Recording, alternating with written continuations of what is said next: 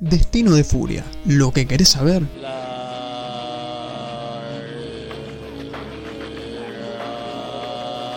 En un solo podcast.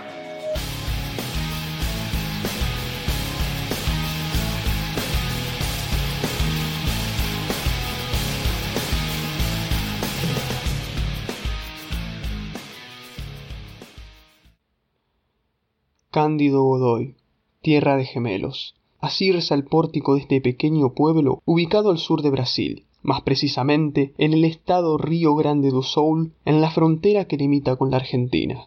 Con un poco más de 6.500 habitantes, este pueblo guarda en sus entrañas una asombrosa y a la vez muy enigmática peculiaridad.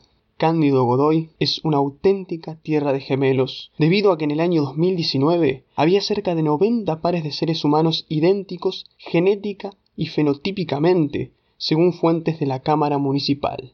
Solo en la localidad de Linjao Sao Pedro, que pertenece al municipio antes mencionado, hay 44 pares de gemelos. Desde 1959 hasta el año 2014, el 35% de los nacidos fueron gemelos, lo que quiere decir que una de cada 10 mujeres da a luz mellizos idénticos. Estos son números verdaderamente impactantes, que pueden significar una coincidencia natural magnífica o algo mucho más perturbador. Así como la naturaleza puede estar dándonos un espectáculo que solo puede llevar el sello de su influjo, también este acontecimiento único en el mundo puede estar relacionado directamente con aquel que se hacía llamar el ángel de la muerte, el perpetrador que hizo de Auschwitz un lugar sórdido y lúgubre, nada más y nada menos que el doctor nazi Joseph Mengele.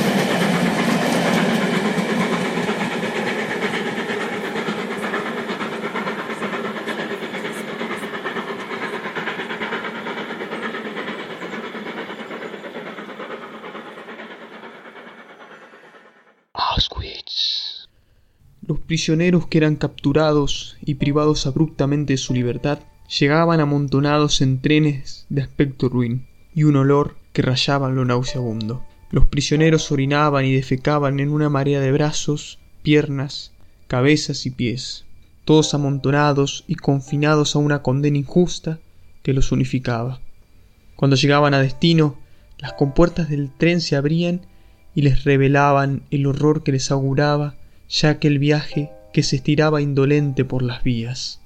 Al abrir las compuertas los cadáveres caían al suelo producto de la asfixia y las condiciones inhumanas a las que habían sido empujados. Los que habían tenido la fortuna o bien la mala suerte de haber sobrevivido al tren tenían que convivir con la afrentosa decisión de perecer en los hornos crematorios, morir en las cámaras de gas o, lo que era mucho más aterrador, ser elegido como cobayo por el doctor Joseph Mengele y sus pretenciosos experimentos.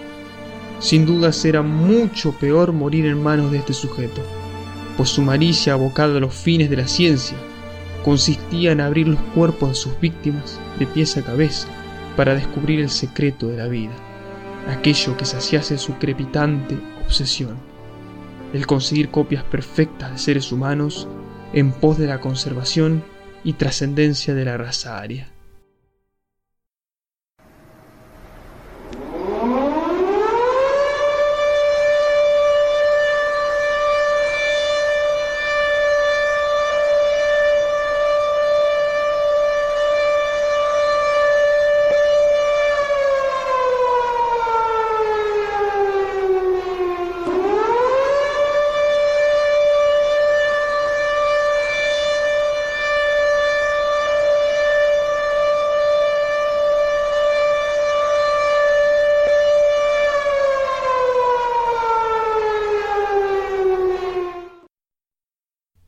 Ya en 1945, con los rusos prácticamente en las puertas de los campos de Auschwitz, Joseph Mengele comenzó a hacer la imagen contundente de sus experimentos, porque tuvo que duplicarse en repetidas oportunidades y adoptar nuevas identidades para hacer de su fuga un éxito y huir de las autoridades internacionales que pedían su cabeza por los crímenes cometidos durante la guerra.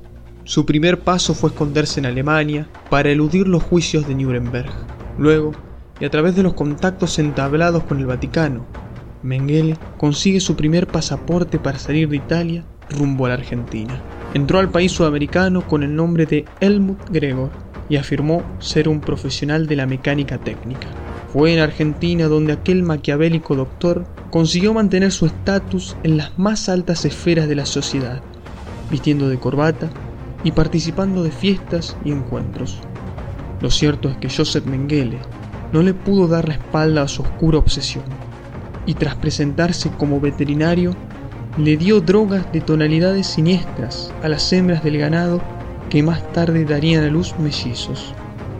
Los terratenientes y ganaderos estaban complacidos por los servicios mágicos de Gregor, pero luego de un tiempo, despertarían las sospechas del servicio de inteligencia del recién fundado Estado de Israel, que junto con las autoridades alemanas pedirían la captura y extradición del ángel de la muerte por parte de las autoridades argentinas que poco interés le brindarían.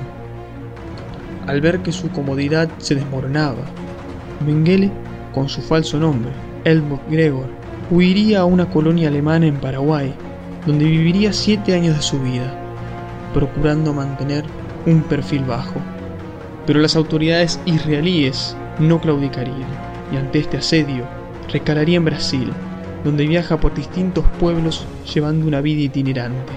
Más tarde, se alojaría en un pequeño pueblo llamado Cándido Godoy, con un nuevo sobrenombre, Rudolf Weiss, donde experimentaría con varias mujeres fértiles de la región.